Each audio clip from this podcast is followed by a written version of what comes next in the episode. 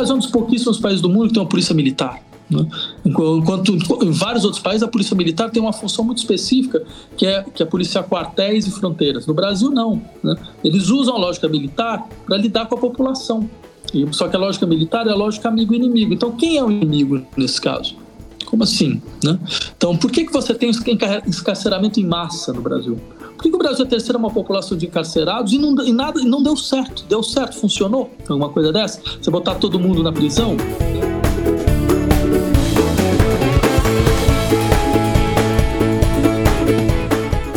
Fala comigo, tudo bem? Eu sou Felipe Gibran e esse é o RPCast, o podcast do Reino em Pessoa. Muito obrigado, agradeço demais todo mundo que está aqui ouvindo a gente. Nosso podcast está aí nas plataformas né, de streaming. Você que tem escutado a gente, quero te agradecer, que tem compartilhado o nosso áudio, quero te agradecer. Estamos chegando aí a números incríveis de, de download por episódio e isso só acontece porque vocês têm nos apoiado, vocês têm tido aqui conosco. Muito obrigado e muito obrigado também por você que tem é, compartilhado aí um pouco do seu recurso, sendo generoso e generosa conosco no nosso Apoia-se, né, no www.apoia.se ORP. Você que tem feito esse programa, esse projeto seguir de pé, então agradeço demais. O reino de Deus é um reino de amigos, eu nunca estou sozinho, é um privilégio muito grande estar com todos eles aqui. Já mostro logo aqui para vocês, meu querido e minha querida Pamela Campos e Walter Pinheiro. Seja muito bem-vinda, Pamela. Obrigada, amores. É um prazer estar aqui. Não estranho minha voz, perdoem, é uma professora de fundamental falando. Fui judiada como proletária essa semana, mas estou muito feliz de estar aqui com vocês. Bom demais. Oh, e ele agora que aprendeu, né, velho? Finalizar o cabelo como ninguém. Seja bem-vindo, Valtinho. Fala pessoal, tô de cabelo novo, né? Vocês viram aí que depois de muita insistência eu comecei a cuidar dos cabelos. Mas eu tô mais feliz ainda porque o papo hoje vai ser sobre América Latina, militância, coisa que a gente gosta. Bom demais. Bom, nosso convidado de hoje, de honra, um privilégio. Estamos falando aqui com o Vladimir Safatli. Ele é filósofo, é escritor também, é musicista brasileiro, professor titular aqui, né, na cadeira de Teoria das Ciências Humanas na Faculdade de Filosofia, Letras e Ciências Humanas na Universidade de São Paulo. Autor de vários livros, mas eu particularmente o conheci inicialmente pelas colunas nos periódicos que ele escrevia Estou muito feliz, ou aliás, escreve, né? Escrevia não, perdão, escreve. Muito feliz e muito honrado de ter você aqui. Seja bem-vindo, meu camarada. Já falei muito de você, mas começando com aquela clássica, né? É, talvez para você que é filósofo, é, essa pergunta seja um pouco mais complexa do que para os outros nossos convidados, mas quem é o Vladimir? E seja muito bem-vindo, camarada. Tá, bem, inicialmente então eu queria agradecer a vocês por esse convite, é uma grande felicidade estar aí com vocês, né? Veja, uh, eu diria basicamente bem, eu sou um professor de filosofia, né? Eu sou professor do Departamento de Filosofia há mais de 20 anos, né? acho que para mim essa é uma, uma atividade essencial, né? atividade de docência, né? atividade de docência que é fundamentalmente uma atividade de troca, né? Assim, atividade de troca e de autoquestionamento contínuo, né? Dizer, você, a oportunidade que tenho de poder estar em contato com, com alunos na faixa de 20 anos, 20 e poucos anos, é um grande privilégio. Né? Então, algo que acho que acabou definindo, porque define boa parte do meu tempo, né? da, das pesquisas que eu faço, da, das reflexões, dizer, tudo isso está muito vinculado à possibilidade que tem de, de poder, digamos, fazer, fazer uma ocupar esse espaço, né? fazer uma troca, é, ter essa interlocução, a interlocução tão, tão decisiva. Então, Vladimir, é, conhecendo um pouco da sua biografia, né? A gente sabe que os acontecimentos da América Latina, eles atravessam um pouco da sua vida. Você é filho de pais que foram exilados na ditadura é, durante o governo do Allende. E aí, o que a gente percebe é que em várias biografias, algumas pessoas, elas se afastam da militância quando elas têm esses traumas na vida, né? Elas têm esses acontecimentos. E eu queria te falar e te perguntar como que foi a sua juventude em relação à militância? É, o acontecimento com seus pais, ele te atrapalhou ou ele te impulsionou a lutar pelos direitos? e contra a ditadura? Não, de fato, quer dizer, eu nasci no Chile em 1973, uh, um pouco antes do golpe, né? Meus pais não, eles são brasileiros. Eles estavam lá porque meu pai participou da luta armada aqui no Brasil, no grupo do Marighella, e quando o grupo foi, foi o Marighella foi assassinado, o grupo foi dizimado, então ele fugiu junto com a minha mãe para o Chile, né? E lá eles se envolveram, já eram muito jovens, 20 e poucos anos, 22 anos, então, se envolveram na construção do socialismo democrático no Chile. Era até chamava Terceira Via Chilena. Né? Só que logo veio o golpe e a gente voltou para cá, voltou de uma forma meio clandestina. E eu diria que a marca que isso fica, e é uma coisa muito engraçada falar disso agora, porque é, é para mim sempre, desde, desde sempre, para mim era muito claro que a gente vivia num ambiente de profunda violência, né? uma espécie de violência política que podia voltar a qualquer momento. Né? Porque dizer, a imagem fundamental do golpe do Chile é uma imagem muito, muito brutal, que é a imagem do palácio governamental sendo bombardeado em chamas. Né?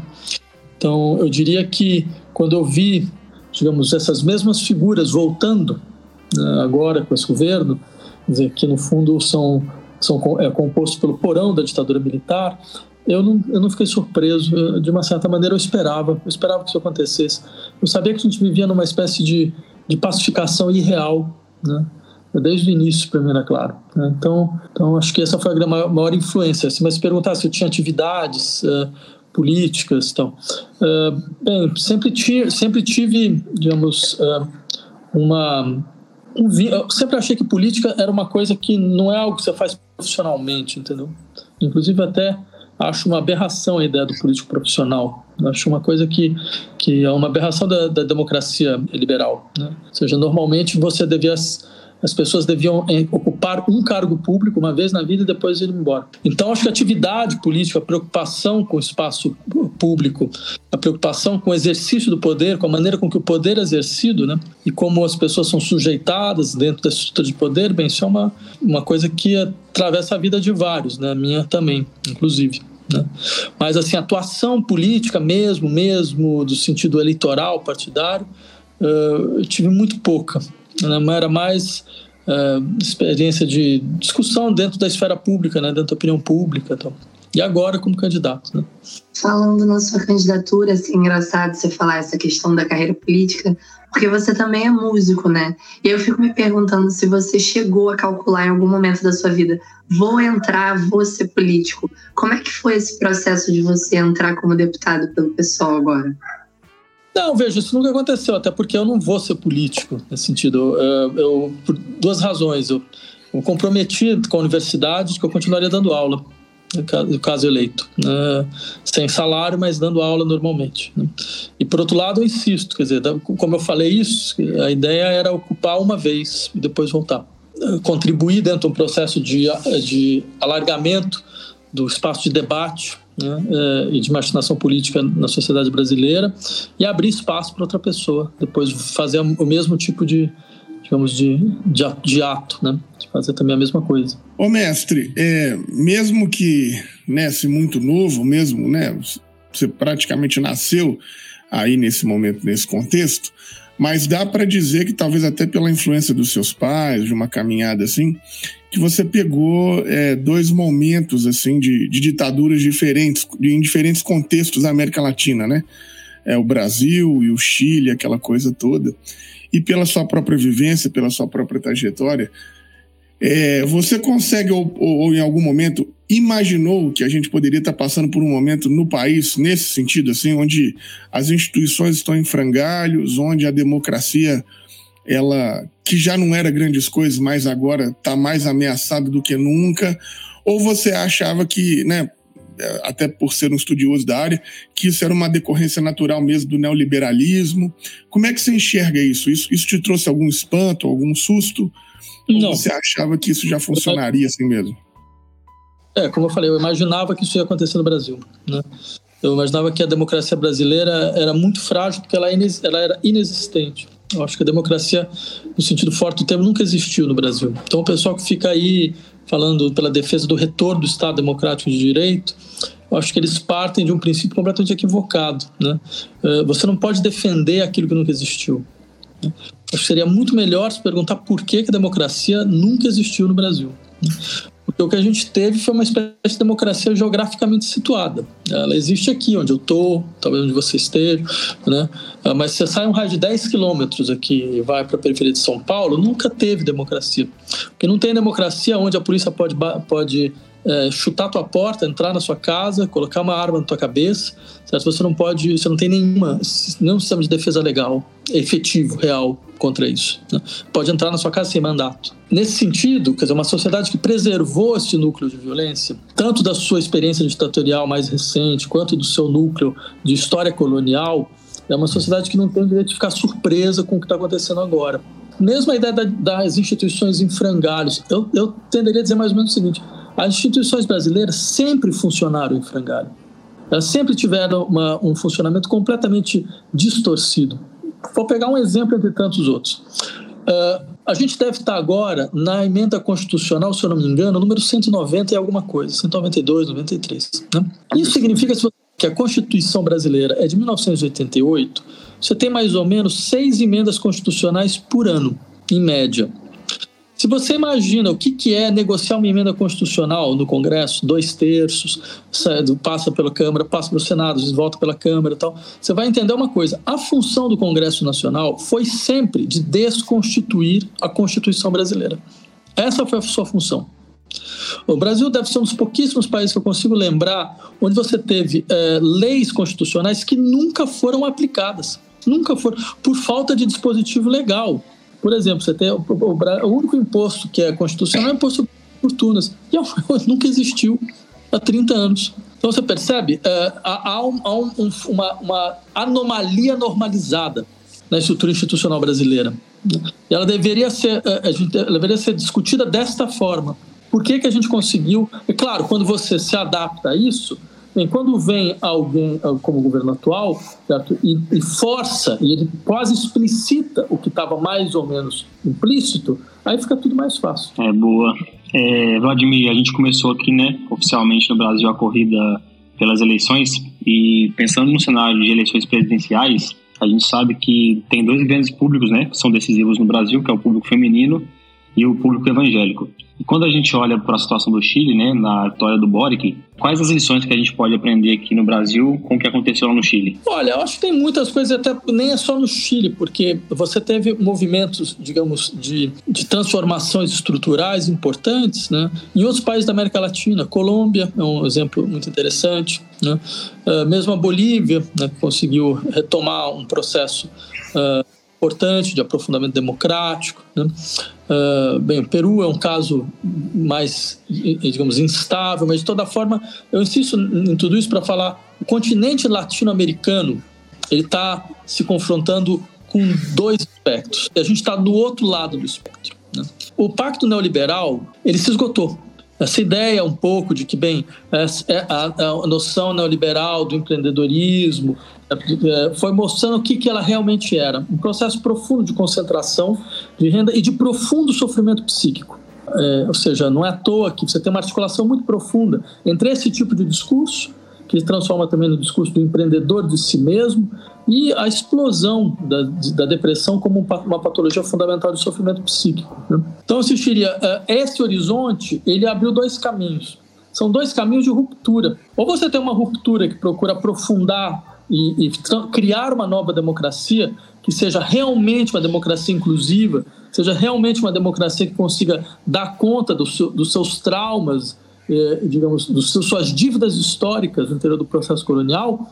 E, por outro lado, você tem a, o fortalecimento de uma espécie de, de, de sociedade de milícias, onde o Estado ele entrega para a sociedade certo? a ideia de que, bem, a sociedade agora resolve seus problemas a partir da pura e simples violência uh, e da violência e da indiferença social. Né? E esse caso é o Brasil. Né? O maior exemplo de indiferença social que a gente viu foi a maneira com que o país lidou com a pandemia. Quer dizer, uh, várias pessoas que não queriam que seus entes não fossem declarados como portadores de Covid, porque eles sabiam que não existiria solidariedade alguma na sociedade em relação a isso. Solidariedade alguma. Né? Então, é uma sociedade que, de mortos sem luto, uma sociedade de mortos sem lágrima. 700 mil pessoas que morreram sem lágrima em última instância. Né? E a sociedade, em momento algum, parou para fazer um luto coletivo, para mostrar a, digamos assim, a sua dor pela, o seu reconhecimento da perda, né? Então isso, isso sim é uma experiência, esse silêncio é uma experiência sim traumática. Essa questão que você levantou é muito interessante porque ao mesmo tempo que tem essa indiferença, assim, eu sou do Rio de Janeiro, né? Os meninos são de Minas Gerais. Aqui na Baixada Fluminense, eu lembro que quando chegou a primeira onda da pandemia, tinha uma foto rolando no WhatsApp do Moacir do Carmo, que é um dos hospitais aqui maiores públicos, que tinha as pilhas de corpo coberto com saco plástico. E a gente é daqui do município de Caxias e viu, eu participei disso, meu avô ficou internado, meu pai teve Covid, então a gente estava ali vendo a quantidade de mortes. E ninguém solidarizava, e as igrejas, inclusive, é, se mantiveram abertas. Ao passo que a narrativa que dá o tom dessas campanhas eleitorais né, de 2022 é, de novo, o discurso da família, do pânico moral, de pessoas que falam de proteção da família. E essa narrativa, ela é terrivelmente evangélica, né? E consegue comunicar muito bem com o povo e mobilizar as pessoas. E eu queria te perguntar, o que tem faltado na oratória das esquerdas brasileiras que não tem alcançado assim com tanta é, eficiência como é o caso da narrativa evangélica? Olha, eu diria o seguinte: é, primeiro, eu acho que o mundo evangélico brasileiro, ele talvez não seja tão uh, dividido como, por exemplo, o mundo protestante norte-americano, né? do ponto de vista político. Talvez pelo fato de a gente ter sido, a gente ter recebido principalmente missões dos batistas do Sul, que são são os setores mais conservadores da, dos evangélicos norte-americanos. Então você não tem aquelas figuras dos pastores uh, negros protestantes, né? Tipo Martin Luther King, Jesse Jackson, que tinham profunda sensibilidade social, ligados ao movimento de direitos civis, certo? Que, lem que lembrava do caráter profundamente, digamos, inclusivo e mesmo, eu diria, é, é, digamos, insubmisso de uma certa tradição protestante. Que eu lembraria a vocês, por exemplo, Engels, né, companheiro do Marx, na Guerra Civil na Alemanha, fala bem, a primeira revolução social que se conheceu foi a, foi a revolta camponesa uh, dos anabatistas, do Thomas Müntzer, em 1525. Se você pega, por exemplo, na Inglaterra, no século XVII, né, a, experiência mais impressionante de comunismo agrário ela é feita pelos diggers, né? uh, ou seja, que é uma, é uma comunidade uh, de, puritana, né? Extremamente eh, fundada dentro de um princípio protestante, muito forte. Eu diria, você tem essa vertente, né? uma vertente importante. Né?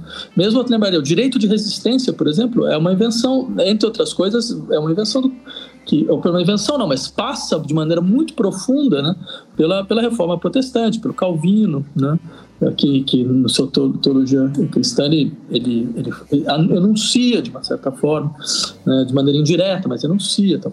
Só que essa tradição ela não entrou no Brasil com força. E eu acho que você primeiro teria um, todo uma, um trabalho de, de, de, fazer com que essa tradição ela tivesse mais ressonância, né, para que ela pudesse ser, ser mais conectada com uma certa, digamos, dinâmica do processo político. Agora, por outro lado, eu muitas vezes me pergunto se o problema da esquerda é discutir com os evangélicos ou, ou ela perdeu a capacidade de discutir com os pobres, com os trabalhadores, com as trabalhadoras, entendeu? Porque uh, e, e, as, as, as, boa parte do, dos, dos 30% digamos, do, do mundo evangélico são trabalhadores extremamente espoliados, empobrecidos, certo? em situações de penúria muito forte, né? e que talvez esse seja o problema. Não tão, não, você não está sabendo falar com eles nesse ponto. Porque uh, uma sociedade democrática ela admite seu menor problema, mas seu menor problema, uma multiplicidade de visões de mundo, entre elas a possibilidade mesmo de divisões religiosas de mundo, elas possam circular. É uma sociedade laica, o Estado laico não significa uma sociedade laica. Uh, e acho isso absolutamente normal, né?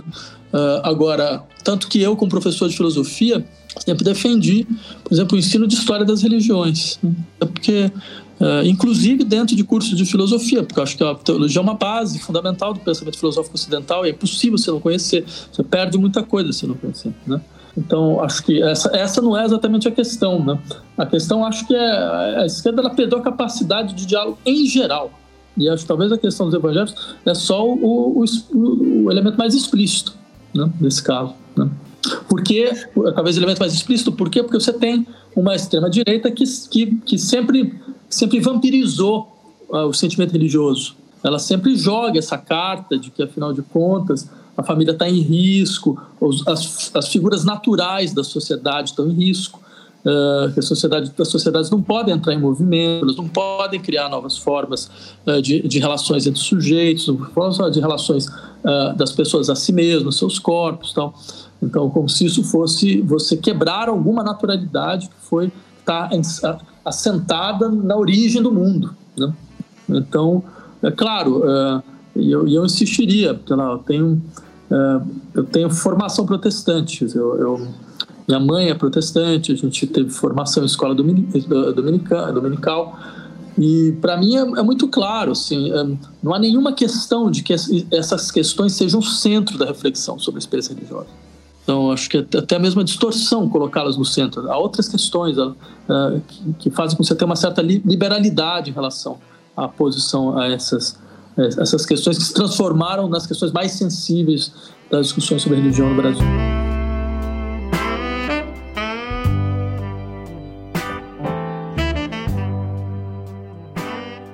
Para você que curte esse nosso trabalho, tá sempre acompanhando o que a gente faz aqui no Reino Pessoa, que gosta desse conteúdo que Walter, Pamela e eu estamos sempre fazendo, quero te pedir, seja generoso conosco apoie o nosso projeto, seja um mantenedor, seja uma mantenedora. Você pode fazer isso de maneira eventual através do nosso Pix, que é 30 690 482 0001 10. Agora, se você quer colaborar de maneira continuada e aí às vezes você esquece de fazer e tal, vai lá no www.apoia.se/orp e se cadastra que você consegue ajudar a gente de maneira continuada sem precisar de ter aquele corre de ficar lembrando todo mês, aquela coisa toda. É muito importante ter vocês aqui nos apoiando, muito importante ter vocês aqui colaborando conosco, porque é a forma de manter esse projeto vivo. Então a gente conta com você e a gente espera para que de repente você possa ser um colaborador, possa ser um mantenedor, uma mantenedora desse nosso projeto.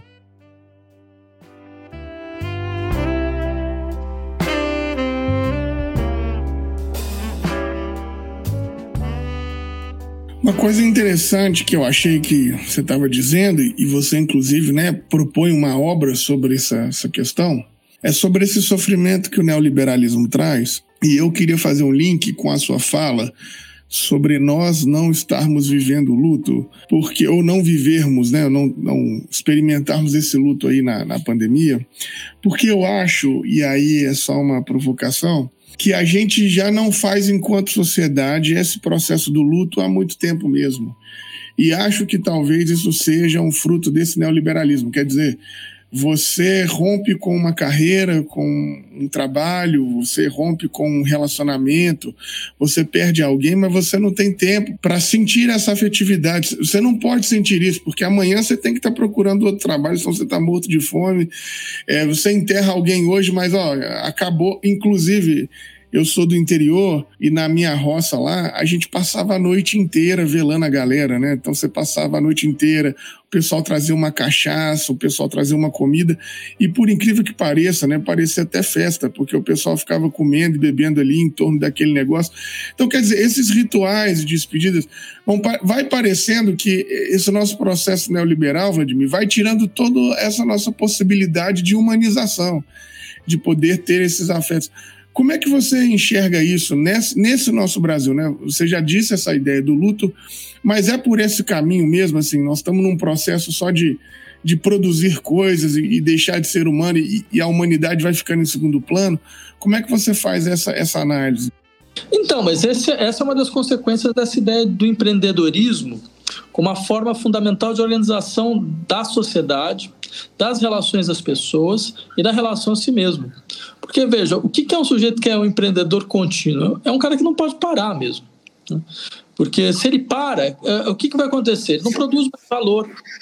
Então, por exemplo, o sujeito que, coitado, está tá trabalhando lá como uberizado. Né? Quer dizer, por um lado, ah, tudo bem, não tem um patrão, é, tem essa ilusão, não tem um patrão, não tem um chefe, porque ele internalizou um patrão dentro de si mesmo. E um patrão que não dorme, ele não dorme, não para, né? Porque assim, se ele dormir, se ele parar, ele, ele não está ele não tá produzindo, né? Então, se ele fica doente, por exemplo, ele não tem para onde correr, ele simplesmente perde dinheiro. Ele não tem uma, uma segurança, seguro, seguro social, não tem o seguro desemprego, sabe? Não tem possibilidade de tirar férias, não tem fim de semana, não tem nada, entendeu? Então, o que acontece? Ele conseguiu ter um tipo de trabalho muito mais violento, muito mais brutal do que anteriormente. Né? Então, mas é claro, alguns pensam assim, mas eu não, consigo generalizar essa ideia de trabalho para todos. Né? Pelo menos nessa figura eu tenho mais empregos para todos. Não, o emprego acabou. Isso não é um emprego, isso é outra coisa.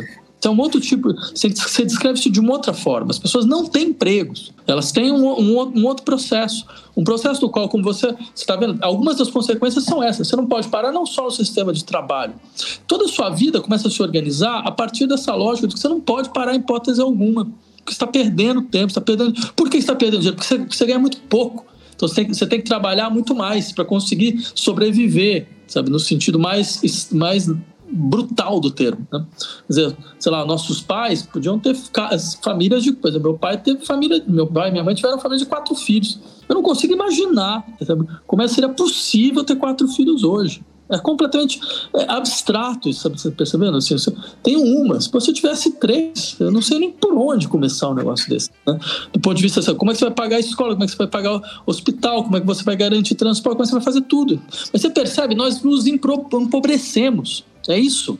Empobrecer é isso, entendeu? Empobrecer não significa que você Agora, você pode comprar mais coisas do que antes, porque tem uma coisa que é pobreza relativa. Pobreza relativa significa pobreza em relação àquilo que colocam como necessário para você. O sujeito que mora, que, que vive na, numa ilha no meio da Oceania e que se, que se alimenta lá de peixe, de coco, ele não se sente pobre. Não se sente pobre. Essa é a questão interessante. Por que não se sente pobre? Porque seu horizonte de necessidades está muito, muito bem adequado ao tipo de atividade que ele faz. O nosso está sempre inadequado. Então, se você está sempre sentindo pobre e empobrecido. Percebe? É uma vida miserável, brutalmente miserável. E ela é construída a partir de um imperativo econômico que a gente naturalizou e que a gente não coloca em questão, como se fosse impossível colocar isso em questão como se não tivesse nenhuma possibilidade de você pensar uma outra forma de sociedade. Como se fosse andar para trás, não vai ter desenvolvimento, não vai ter riqueza. Isso não, não para nem para perguntar o que, que é riqueza, de fato. É riqueza essa situação na qual você, a todo momento, sente que o que você tem é inadequado? Quer dizer, que você, deve, que você tem mostra, afinal de contas, o tipo de fracasso que você é? É, é, é uma coisa então, extremamente cruel, né? É, é legal, eu queria só fazer um comentário que eu lembrei aqui quando eu entrei na faculdade, é, um amigo meu também entrou junto comigo lá em 2003, 2013, e ele fazia psicologia. E essa lógica neoliberal, né, de mobilização do trabalho, de alta performance, tá tão incutida na gente que eu lembro dele falando assim: é, eu vou entrar para psicologia agora e já vou criar um canal no YouTube para falar sobre psicologia, para quando eu sair da faculdade eu ter uma relevância e para eu conseguir sustentar vivendo de YouTube, assim. Ele estava fazendo um curso de faculdade para ser psicólogo, mas nem era essa perspectiva de trabalho que ele tinha para a vida, né? Era uma questão de alta performance pessoal. Então é engraçado como que está muito preso, assim. E aí, falando um pouco mais desse assunto, mas um pouco diferente, é que a gente sabe que essa lógica de precarização do trabalho, ela já é muito antiga, decorrência do neoliberalismo, mas também ela ganhou um peso com a questão da precariedade das nossas leis, né? principalmente das leis trabalhistas do governo Bolsonaro. Então a gente precisa de um respiro, a gente precisa de um outro governo. E quando a gente vê as pesquisas é, das eleições presidenciais, a gente sabe que o candidato que tem chance de vencer o Bolsonaro é o Lula. Então a esquerda brasileira tem depositado as suas expectativas na candidatura do Lula e provavelmente ele ganhe. Mas ao mesmo tempo, o Lula ele tem é, um braço muito grande com os neoliberais, né? Tem o Alckmin ele de vice, ele tem o André Mendonça ali no STF, a gente tem André Mendonça no STF, a gente tem as Forças Armadas aí é, querendo impedir também a candidatura do Lula. Então a gente tem uma série de fatores que são contrários a essa candidatura do Lula. Então como que a gente pensa? Como é que a gente fica nesse cenário? É, a gente tem uma ameaça de um golpe militar, mas ao mesmo tempo, se o Lula ganha, essa lógica neoliberal ela não é vencida. Como que a gente sai desse limbo aí? Então, queria aproveitar essa tua questão e dizer o seguinte: eu concordo, por exemplo, com aqueles que percebem que a questão fundamental dentro dessas eleições é tirar o Bolsonaro do poder. Né? Eu lembraria que, para mim, era muito claro que o Bolsonaro era fascista já antes dele ganhar. Se vocês procurarem os textos que eu escrevi na época, na Folha de São Paulo, eu dizia isso textualmente, né? E recebeu muita crítica, dizendo que ah, isso aí é um, é, um, é um tipo de uso retórico do termo, é irresponsável, que o professor utiliza as coisas dessa forma tal. Crítica de colegas, inclusive, né? E eu insisti, olha, eu, eu posso, eu não é um uso retórico, é um uso analítico, eu posso descrever ponto por ponto, de forma analítica, o que é um fascismo, vocês vão ver que, eles, que o Bolsonaro entra muito claramente. Culto da violência, sociedade organizada sobre a forma da violência disseminada, não mais como monopólio do Estado, então uma sociedade de milícia, onde o exercício fundamental da cidadania é você estar armado, você ter o direito de estar armado, a indiferença absoluta em relação aos setores mais vulneráveis da sociedade, uma noção de nação assim paranoica identitária, é, é sempre uma questão de defender fronteiras, sabe, de imunizar o corpo social contra um, um inimigo externo ou um inimigo interno que vai nos distorcer, seja ele os imigrantes, sejam os comunistas, qualquer coisa parecida, e essa transferência do poder na mão de uma pessoa que está para além do bem e do mal. Pode, por exemplo, falar o que quiser, não vai ter consequência nenhuma, que, que não, não é, parece não estar tá submetido a lei alguma, né? mas é alguém que é parecido comigo, de uma certa forma. Né? Ou seja, tem uma identificação, sou eu no poder. Veja, se você não. Isso é o que é o fascismo como descrição técnica. E o Bolsonaro entra completamente. Né? Então eu diria, dito isso, por exemplo, é, para mim é claro, trata-se de. Bem, o Lula é o que está melhor colocado, então trata-se de votar nele no primeiro turno, uh, acho que sem, sem outras questões. Em quem tivesse no, no, no, em primeiro lugar contra o Bolsonaro, potencialmente teria meu voto sem, sem, sem titubear né? É absolutamente sem titubear, porque o, Brasil não pode ter um, mais um governo como esse mais para quatro anos, ele não suporta mais isso. Agora é muito claro também, eu não tenho nenhum, nenhuma razão de tentar esconder isso, que eu acho que esse tipo de política que, tá, tá, que o Lula está vendendo, grande política conciliatória, é uma catástrofe. Eu, eu, tenho muitas dúvidas que isso possa funcionar. Muitas, muitas. Melhor, eh, para mim é muito claro que, que, vai, que é impossível em última instância. Mas é claro que gente, é possível que isso funcione, porque você tem um país que está empobrecido e vai ter uma crise eh, social muito profunda e essa crise ela vai exigir uma outra forma de distribuição de riquezas e de produção de riquezas, certo? E não há na, nenhuma proposta muito clara nesse sentido, nada efetivamente claro nesse sentido, certo? Esse, essas, essas coisas de, bem, eu vou transferir renda aqui e ali, tudo, isso é importante, isso tira as pessoas de uma situação de muito, muito desespero, eu entendo isso, certo? Mas eu insistiria que, bem, o que vai acontecer? Você tem uma elite brasileira que demonstrou muito claramente que se precisar flertar com o fascismo, eles vão flertar. Né? E você vai ter uma extrema-direita muito forte. No, muito forte no parlamento, vai ter governadores importantes, uh, corre o risco aí de ter uh, Rio de Janeiro uh, e, Minas Gerais, né, já de cara, então, é claro o que isso significa que, que você, esse governo vai ter sempre chantageado você vai ter uma elite que vai dizer, não, mas se você der um passo para cá, a gente vai para outro lado. Então, e, e, como você não tem uma, aquilo que me parece o mais importante nesse momento, que numa situação como essa, você radicaliza. Não adianta você tentar criar grandes coalizões, você não vai conseguir gerir as coalizões. Você não tem o espaço para gerir as coalizões. Certo? Exemplo, volto a insistir: um passo que você vai dar de um lado, você vai ter um, uma força que vai falando para o empresariado nacional, para o agronegócio, que vai falar para os setores da elite financeira, a gente entrega tudo que promete para vocês. Entendeu? Só não entregamos mais porque tinha esse pessoal de esquerda que estava atrapalhando. Né? Então, eu insistiria, dentro desse horizonte, o que você tem que fazer? Você tem que fortalecer na sociedade a possibilidade de uma, de uma outra sociedade. Você coloca em circulação as formas concretas de uma outra sociedade. Então você abre o seu campo propositivo. Você faz as pessoas pensarem, imaginar como podia, como seria possível alguma coisa diferente do que a gente tem. Ao invés de falar, não, é, não, não dá para falar, porque afinal de contas a gente está dentro de uma grande coalizão, então se dá uma coalizão, o setor não vai gostar, o setor não vai aceitar, e dá no que deu. Isso que você falou é fundamental, assim, porque realmente, depois desses quatro anos com tanta morte, violências assim com a gente, truculência do Estado, principalmente aqui no Rio de Janeiro, um número de chacinas só na, na gestão do Cláudio Castro é absurdo. Ele conseguiu matar mais gente que o Witzel em pouco tempo, né? Então assim não tem como a gente tentar conciliar. Então nesse sentido de radicalização mesmo da agenda da esquerda, qual é, na sua opinião, a pauta central que a gente tem que levantar de imediato? Dá para dizer que tem um eixo que a gente tem que botar a cara e, e, botar na rua, fazer isso acontecer? Eu diria que tem pelo menos dois, na verdade. Eu acho que o primeiro deles é a compreensão. A esquerda tem que compreender de uma vez por todas que o Estado brasileiro é o gestor fundamental da violência social. Né? Que a ação fundamental do Estado brasileiro é submeter os setores majoritários da sua população a uma extrema violência, uma possibilidade de desaparecimento, de extermínio, de extermínio periódico. Essas chacinas que você falou, problema, além do fato delas serem absolutamente medonhas como chacina, você tem, por exemplo, carros do Morro do Falê, que a polícia foi matar as pessoas à faca a faca. E o que aconteceu com eles? Nada, absolutamente nada. Por quê? Porque este é o modo normal de funcionamento do Estado brasileiro. A chacina não é um, um fato excepcional, é o fato normal, entendeu? É como cortar grama. Sabe? Vai crescendo, você vai lá cortando. Essa é a lógica deles, entendeu? Então eu diria, dentro desse horizonte, é impossível que a esquerda não compreenda de uma vez por todas que essa sempre foi a função do Estado brasileiro. Lembrar um setor da população que ele é matável, matável sem dolo. Você morre sem dor, sem, sem choro, sem nada. Né? Então, isso, isso exige uma decomposição dessa estrutura de violência, que vai desde compreender bem o que, é a polícia no Brasil.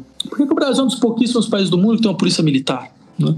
Enquanto em vários outros países a polícia militar tem uma função muito específica que é, que é policiar quartéis e fronteiras. No Brasil, não. Né? Eles usam a lógica militar para lidar com a população. Só que a lógica militar é a lógica amigo-inimigo. Então, quem é o inimigo nesse caso? Como assim? Né? Então, por que, que você tem encarceramento em massa no Brasil? Por que, que o Brasil é a terceira uma população de encarcerados e não, e nada, e não deu certo? Deu certo? Funcionou? Alguma coisa dessa? Você botar todo mundo na prisão? Né? Agora, o que, que você faz quando você bota todo mundo na prisão? Você entrega de bandeja. Né? A gente tem quase 800 mil pessoas presas. Você entrega de bandeja esse pessoal para o crime organizado. Está lá que vai, que vai então integ vai integrar essas pessoas, vai, vai obrigar essas pessoas a entrarem numa outra loja.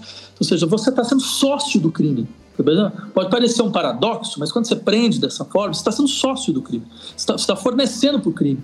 É, todas aquelas pessoas com que, de uma certa maneira, eles, ele, ele, vai, ele, vai, ele vai se ampliar. Né?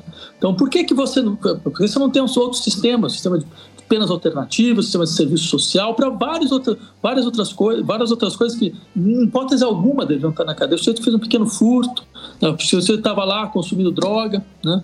Então, eu diria, é, em todo esse horizonte, demonstra, entre outras coisas, como o Estado foi criado para isso no Brasil. Até, até a sua política de memória. Dizer, como é que você, um Estado que a todo momento é, celebra, celebra sabe, personagens que foram responsáveis por extermínios, por extermínios de povos originários, por, por, escravi, por escravizamento de pessoas, estão todos aí. Então, numa sociedade como essa, é óbvio que esse vai ser o seu núcleo motor. E a sua esquerda não compreende isso de uma vez, porque ela não compreendeu, ela não compreendeu. Ela, a gente teve aí 13 anos de governo de, de, governo de esquerda e nada aconteceu nesse setor, disso fundamental. Né? A gente vai fazer o que agora? Tentar impor o PP de novo? Deu certo? A gente fala muito da Marielle Franco, né? Pega a tese da Marielle Franco sobre o PP. Então, vamos, ao invés de ficar celebrando, simplesmente vamos ler o que ela escreveu. Né? Você vai ver muito claramente que vem, peraí, essa política de novo não, pelo amor de Deus. Né? Esse é o, esse é o primeiro ponto. Diria, e o segundo ponto é, você tem uma sociedade precarizada profundamente precarizada, você que trau, traumatizada nos seus, seus direitos elementares no mundo do trabalho. Pega a reforma previdenciária do governo Temer. Né? Você tinha lá, uh, uh, você colocou 65 anos para que a pessoa possa se aposentar de forma integral, né? Bem, eu lembro o seguinte: a média expectativa de vida do Maranhão é 60, 61, 60, desculpa, 64. Então significa o quê? O sujeito ele, ele trabalha até morrer, sabe? Ele não se aposenta mais. Essa sociedade não está herdando. Então não é possível imaginar que dentro de um acordo com o empresariado nacional você vai conseguir é, instaurar, não é reinstaurar, porque nunca houve, né? É, um, um, uma estrutura, digamos, mínima de defesa dos interesses da classe trabalhadora. Você teve ações aqui, ações ali, mas assim, uma, uma compreensão o processo fundamental de defesa da classe trabalhadora não é que a classe trabalhadora ser transferência de renda, isso é importante, mas a classe trabalhadora poder decidir quando ela tem poder. E decidir significa, por exemplo, por que não? Olha só, só vou pegar um exemplo entre vários outros. Partido Democrata Norte-Americano, que está longe de ser o próximo do comunismo internacional, né? Bernie que era um pré-candidato do Partido Democrata. colocou é, como uma das propostas dar uma porcentagem, ela podia 20% de trabalhadores e trabalhadores nos comitês deliberativos de todas as empresas, todas as empresas, grandes empresas e médias empresas, todas, entendeu? Então veja, isso nunca foi sequer apresentado no debate brasileiro pela esquerda brasileira. Por quê? Você percebe? Mas quando você coloca os trabalhadores os trabalhadores para decidir, aí eles se defendem. E aí, aí, aí sim a coisa começa a mudar, entendeu? Você uma parte do meio de produção, quer dizer, por que não pensar então autogestão de setores estratégicos da economia, entre outras ideias? Né? Esse podcast é um oferecimento da Faculdade Unida de Vitória, um centro universitário que conta com diversos cursos, desde a área da gestão ambiental, da administração, até a área da teologia e das ciências da religião, que também tem o seu mestrado profissional em ciências da religião e o seu doutorado. Esse podcast também conta com o apoio da Academia Cristã, uma editora de teologia que se preocupa em fornecer o melhor da teologia acadêmica para o Brasil. Então eles traduzem obras como do Walter Brugman, do Multman, do Raymond Brown. Então você precisa conhecer essa editora e esses títulos maravilhosos. Bom demais. Ô, mestre, eu gosto de pensar muito assim que é, na política brasileira, as, as, eleições municipais das pequenas cidades, que pouca, poucas pessoas lembram disso, mas é, Brasil 70 e, agora eu não lembro mais, 75 ou 76% dos municípios tem menos de 30 mil habitantes, né? Então, a gente tem que sempre pensar nisso. As eleições das pequenas cidades é, um, é uma escola política da vida da gente, né? Eu que vim de Itambé, que vim de Itabira, Via lá oh. meu pai. É... Ah, é? Do, do, Carlos Drummond? Isso, Itabira do Carlos Drummond. Sou, sou dessa né? terrinha aí. Ah, pô, que bom. E aí eu via meu pai sempre falando assim, né? Muito envolvido com política, a família inteira, mas no, no Itambé, que era a cidade deles, assim, as eleições eram decididas por 13, 12, 9, 5 votos, né? Porque o total de eleitores era 3 mil, então um, um voto faz toda a diferença naquele lugar. Mas meu pai sempre falava assim: Felipe, a gente não ganha eleição com discurso, a gente não ganha eleição com razão. A eleição a gente ganha com coração quente, a eleição a gente ganha é mexendo nos afetos do povo. E, diante de tudo isso que você está me falando aí, eu vou pensando que cada vez mais meu pai estava certo, porque a gente tem um arrazoado de questões que todas colocadas na mesa não há um ser humano sequer que não dá razão a rechaçar veementemente o Bolsonaro. Pela, pela questão lógica, pelo cognitivo, pelo mínimo racional, a gente não estaria nesse fim de mundo que nós estamos. Mas parece que, mesmo sabendo tudo isso, o campo afetivo, igual você trouxe aí, da identificação, sabe-se lá o quê, tem pesado mais na hora de, de ir para a urna. E aí, é, eu que estou aqui na história recente do país, eu vou pensando assim, né? É, muito se votou no PT porque era a esperança, era a expectativa da gente ter uma reforma agrária, da gente ter o povo no poder, é a hora do povo. E aí o governo teve aí, e foi um governo popular, mas tinha que negociar com muita agenda neoliberal, não era tudo aquilo que a gente imaginou, né? Ficou devendo muito. Aí vem esses escândalos todos de corrupção e vamos fazer de tudo para tirar o PT e agora nós estamos aí, vamos fazer de tudo para tirar o Bolsonaro. É, diante disso tudo, né, desse, desse quase podcast que eu estou gravando aqui para falar para vocês, a questão toda era assim: é, como é que nós vamos, ou quando nós vamos aprender, ou se é que nós vamos conseguir aprender a lidar com esses afetos. Agora a gente tem muitos movimentos correndo atrás de nós, dos evangélicos. Não, nós precisamos, os evangélicos, mas, mas não toca na afetividade, sabe? Assim, tá sempre nesse campo é, do racional, tá sempre nesse campo do que é lógico, do que é objetivo. É, todo mundo sabe, mas todo mundo sabe que ele era um miliciano, que ele era um assassino, que ele tinha 30 anos de carreira política que não fazia nada, mas apertou o verde no número do cara. Então, como é que a gente lida com essa questão dos afetos na política, né? Ou como é que a gente aprende a fazer essa questão? Porque, inclusive nas próprias campanhas, né? A campanha começou hoje, mas na pré-campanha esse discurso de ah, vamos trazer picanha para o povo de novo. Será que, que, é, que é esse afeto que o povo está procurando agora, né? Eu, eu não faço a menor ideia. mas pelo menos a mim é, não me atinge. Assim, sabe? Comer picanha ou não, não, não comer já não me atinge mais. Eu tava. É, já, já, já, não, já não me aqueceu mais o coração, entende? Então, como é que, como é que você pensa isso? Então, eu acho que de fato você está colocando é, é uma coisa eu diria assim, é, efetivamente, é verdade. A política não é um lugar onde você vai simplesmente é, tentar argumentar com certas pessoas, porque trata-se, na verdade, de você colocar visões de mundo diferentes. E você, você chama as pessoas através da visão do mundo que você dá. Né? Mas a questão que. Essa que é a questão que para mim me parece importante. Não é claro que é a visão de mundo da esquerda brasileira hoje. Né? Você não consegue fazer a pessoa. O seu, seu pai falava, ah, mas uh, política é uma coisa vinculada à paixão, ou seja, eu diria, por que a polícia precisa fazer as pessoas sonharem? E sonhar não é, não é uma irrealidade. Sonhar muitas vezes é o que você tem de mais real, é o que você faz de mais real, né? Por quê? Porque é onde você ouve efetivamente, você passa o dia todo em vigília não ouvindo seus desejos, não ouvindo suas expectativas, né? não ouvindo seus medos, não ouvindo suas tensões, e você sonha, aí você começa a ouvir. Né? Então, é essa, essa descrição de que bem, a pessoa sonha, é, o, o sonho é uma coisa, sabe, da ordem do, do, do irreal, do fantasioso, nesse sentido, ela, ela simplesmente demonstra uma incapacidade que a sociedade tem de, de lidar com o seu exercício mais profundo de criação. Né? Eu diria, e a política, quando ela perde isso, ela perde tudo, tudo. Ela vira uma gestão, ela vira uma, uma ideia de gestão. E aí, quando vira uma ideia de gestão, a gestão não é, é, é o exercício da falácia, é o exercício da falsidade. Porque gestão sempre significa gestão a partir de que condições que você quer preservar. Gestão do que exatamente? Né? Gestão da situação tal como ela é hoje? Aí você consegue fazer os caras, por exemplo, você pega em São Paulo, exemplo, você tem lá, teve o discurso gestor que governou São Paulo durante décadas, duas décadas, né? Esse você sempre ouvia, sujeito, aquele sujeito meio tipo Faria Limer, sabe?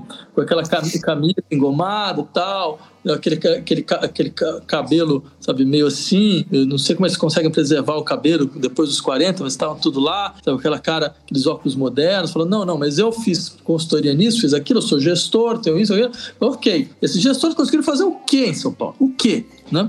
Né? Só eu quero pegar um exemplo entre vários outros. Eu sei, assim, eu, eu, lembro desde a década de 80 de gastos astronômicos para conseguir despoluir o Rio Tietê. Só vou pegar um exemplo. O Rio Tietê está do mesmo jeito mesmo jeito, é uma vergonha nacional. O tio, a quantidade de dinheiro que foi jogado naquilo a troco de nada. E eles ainda conseguem justificar para você, porque ele tá assim, entendeu? Conseguem ainda falar, não, mas é você que não consegue enxergar né, o, que, o, o que foi, realmente, efetivamente foi feito. Meu amigo, sei lá, o Thames em Londres, o Senna, não precisaram dos 40 anos para serem despoluídos, né? Ao contrário. Então, aí vem, vem um pouco essa, essa, essa eu diria, essa compreensão de que não se trata de utilizar esse tipo de discurso no, no campo político. Trata-se, ao contrário, de conseguir colocar em circulação, as, mais uma vez, insisto, as formas concretas de uma outra forma de vida, de uma outra sociedade. Mostrar que isso é possível, que as sociedades podem criar muito mais do que elas acreditam que podem criar. Né? E nesse ponto, acho que a gente tem muito o que fazer. Né?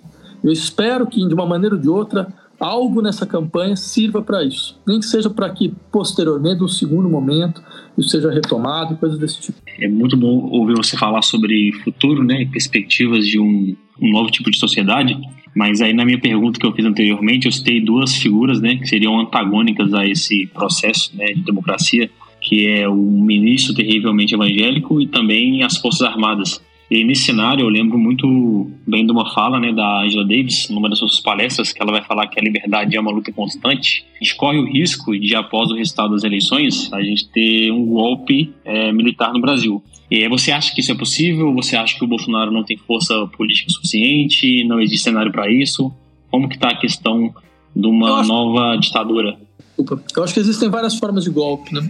Essa forma tradicional, você bota um tanque na rua, eu ocupo o Congresso, tal, eu te depõe o presidente, é só uma forma, é só uma delas, só uma delas. Outra coisa é você desagregando continuamente uh, o horizonte uh, institucional brasileiro. E isso o Bolsonaro fez, fez. Há cinco anos atrás, certo? Uh, era impossível, por exemplo, você imaginar que as Forças Armadas iam entrar no processo eleitoral e iam pedir para ver, ver como é que funciona o sistema de votação. Não, não, é, é impensável uma coisa dessa. Hoje é normal. entendeu? Ele conseguiu mudar o limite do normal. Mas conseguiu mudar para quê? Porque ampliou então a capacidade de ação da sociedade ou porque a sociedade se sente cada vez mais acuada acuada por forças que não compõem as forças fundamentais. As Forças Armadas no Brasil não compõem as forças fundamentais da sociedade. As Forças Armadas são uma casta que a todo momento interviu na política brasileira, principalmente depois, bem, tudo bem, tem o tenentismo, que é outro caso, mas principalmente depois do, do, da, do, da, ditadura Vargas, intervém na, na sociedade brasileira para recolocar as coisas na ordem. A questão interessante é colocar as coisas em que ordem? Né? Nós colocamos as coisas na, numa ordem que não pode ser mexida em hipótese alguma, porque é uma ordem que preserva interesses para um setor muito específico da população. É só. Não faz nada mais do que isso. Né? Então, ou seja, esse setor, não é à toa que qualquer sociedade certo, minimamente democrática, mesmo que seja no, na visão liberal, as Forças Armadas não existem como ator político. Elas não existem, elas não desempenham nenhuma função dentro do processo político. Elas ficam, em suma, de maneira clara, elas ficam caladas durante todo o mandato de um presidente. Só que esse governo é um governo militar. É um governo que tem 7 mil militares no primeiro e segundo escalão. Como é que não pode ser um governo militar? Ele é um governo, é, é no sentido mais técnico do termo, entendeu? Então, eu diria, a gente já está nessa situação problemática. A questão é como é que você faz para desmontar isso, né? Dizer, e, e, mais do que isso, quer dizer, como é que você faz para assumir que esse é um eixo fundamental do problema? Dentro dessa fala, a gente fica se perguntando como é que fica o quadro futuro, né? Porque assim, o Lula e Bolsonaro vão passar, o bolsonarismo não vai passar, necropolíticas não vão passar, mas a luta também é constante. É, aqui no Brasil tem se levantado alguns partidos que têm uma iniciativa popular incrível, né? E aí um salve para a galera da Unidade Popular que tem feito esse trabalho de base muito forte.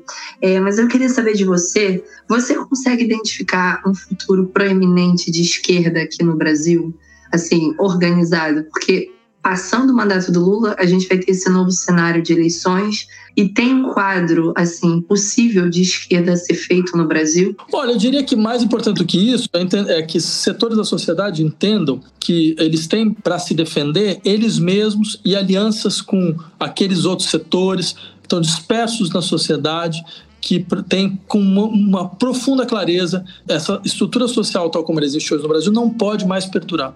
Então eu diria há, há um esforço que vai, não vai ser simples de ser feito. Primeiro, de constituir alianças, né? porque nenhum setor isolado vai conseguir ter força para fazer o que quer que seja, porque todos estão, estão muito submetidos a, a um certo tipo de, de pressão que vem do campo político por todos os lados. E segundo, eu acho que tem uma recomposição da esquerda que deve ser feita essa esquerda tal como ela está agora, bem, ela não, ela não funciona, ela não, ela não tem mais força. Tanto não tem mais força que para ela conseguir chegar uh, como uma força ofensiva contra o governo, ela precisou, você percebe, criar um arco de aliança que há três anos atrás, se você falar isso, é um delírio. Você pode dizer, não, essa situação é delirante, vocês estão brincando comigo. Né? Então, ou seja, isso mostra uma fraqueza do nosso campo no sentido mais estrutural do termo, sei lá. Então, você imaginar que você ia estar lá junto, abraçado com o César Maia, com Alckmin, com o Marcelo todo esse pessoal? Não. Né? Então, mas esse, ao mínimo que a esquerda pode fazer é se perguntar, bem, peraí, como é que a gente chegou nesse lugar? Essa, essa coisa do Alckmin é muito absurda, porque assim, eu lembro quando a gente ainda tinha uma rivalidade saudável nas eleições. E eu lembro muito na campanha, assim, né, da, da Dilma com o Aécio na época, a gente fazia piadinha, né? Ah, o Tucano nunca vai chegar numa estrela, não sei o quê, e de repente a gente tem essa chapa que é absurda. É muito doido mesmo, não tem condição nenhuma. É mesmo que, mais uma vez, eu insista, quer dizer, dada a situação atual, a questão fundamental é que o governo Bolsonaro termine. Né? Mas seria bom que ele terminasse com essa consciência também, de que, bem, a esquerda brasileira precisa ser reconstruída. Em, em outras bases completamente distintas.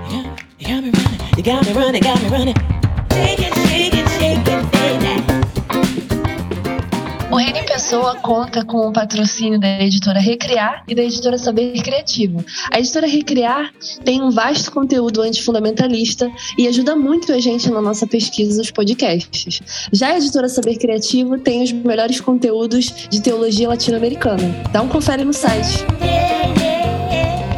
Mestre, finalizando aqui, já agradecendo aí pela, pelo papo maravilhoso, mas você se lança nesse ambiente, né? Tá se lançando aí na arena, tá se colocando, colocando o seu corpo aí para para jogo nesse ambiente da política partidária, né, representativa aí. E aí eu queria saber da onde vem essa ideia, da onde surge essa fagulha de tipo, não, eu eu posso fazer, posso contribuir, por que que, né? Como se lançar, né? Por que essa ideia de, de se lançar? Por qual é, estado que... você está se lançando? Qual partido que você está fazendo? E hoje, como as campanhas já foram aprovadas e iniciadas, né? Pelo, pelo prazo eleitoral, dizer inclusive qual que é o número da sua legenda para quem que possa estar tá ouvindo que de repente tenha interesse né, garantir aí o seu voto. Então, é, deputado federal por São Paulo, né, o número é 5033. Eu diria, bem, o que me fez isso foi fazer isso, né? Foi a consciência da situação, digamos, desesperadora da sociedade brasileira. Né? Que você tem um fascismo que se consolidou, ele não vai desaparecer no dia 2 de outubro, né? Você tem uma esquerda fragilizada, né, que perdeu muito a sua capacidade propositiva, exatamente o que você falou, de fazer sonhar as pessoas. Né? Uh, você não pode só fazer sonhar dizendo, bem, eu vou, vou retomar alguma coisa, né? Fazer um, um gesto de, de recuperação para trás, embora ele é racional, de fato. Se você compara o presente e o passado, o passado é melhor do que o presente. O passado atual brasileiro é melhor do que o presente. Isso é inegável. Não tem nenhuma discussão a esse respeito. Né? Mas eu insistiria em o, você percebe a natureza do gesto, o que, que ele efetivamente representa. Né? Então, eu diria, dentro desse horizonte, né, é, é, parecia que talvez que poderia ser uma, um tipo de ação importante, né, uh, irrelevante, você tentar contribuir para forçar a imaginação política, impedir a, essa atrofia da imaginação a qual a gente está submetido, porque essa é uma das piores coisas desses últimos anos, é fazer a gente acreditar que a gente pode muito pouco, que a gente está sempre numa situação onde, bem, não dá para você imaginar muito, porque tem um risco aqui, tem outro risco ali, então imaginar muito é um risco, já em si, entendeu? Colocar a imaginação no movimento já é um risco, mas e, quando, quando você chega nesse ponto, bem, você decreta a morte da sua força política. Né? Então, eu achava que seria uma maneira, digamos, de, de, de colaborar, né? e tentar eh, fazer esse debate, ou somar pessoas que querem fazer esse debate, ou poder se conectar às pessoas que querem fazer esse debate, ou descobrir as pessoas que querem fazer esse debate, né?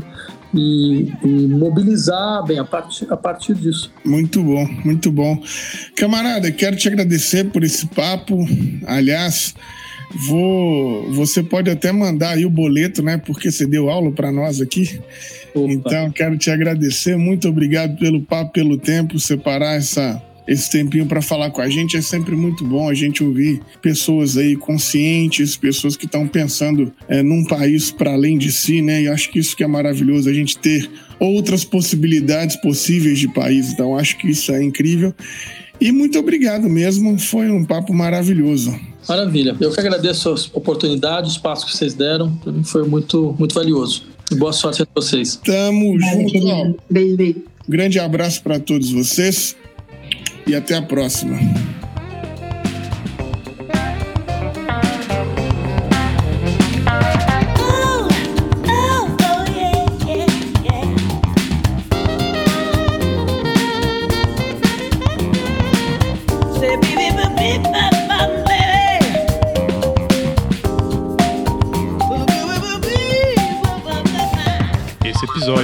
Editado por Felipe Bulbarelli.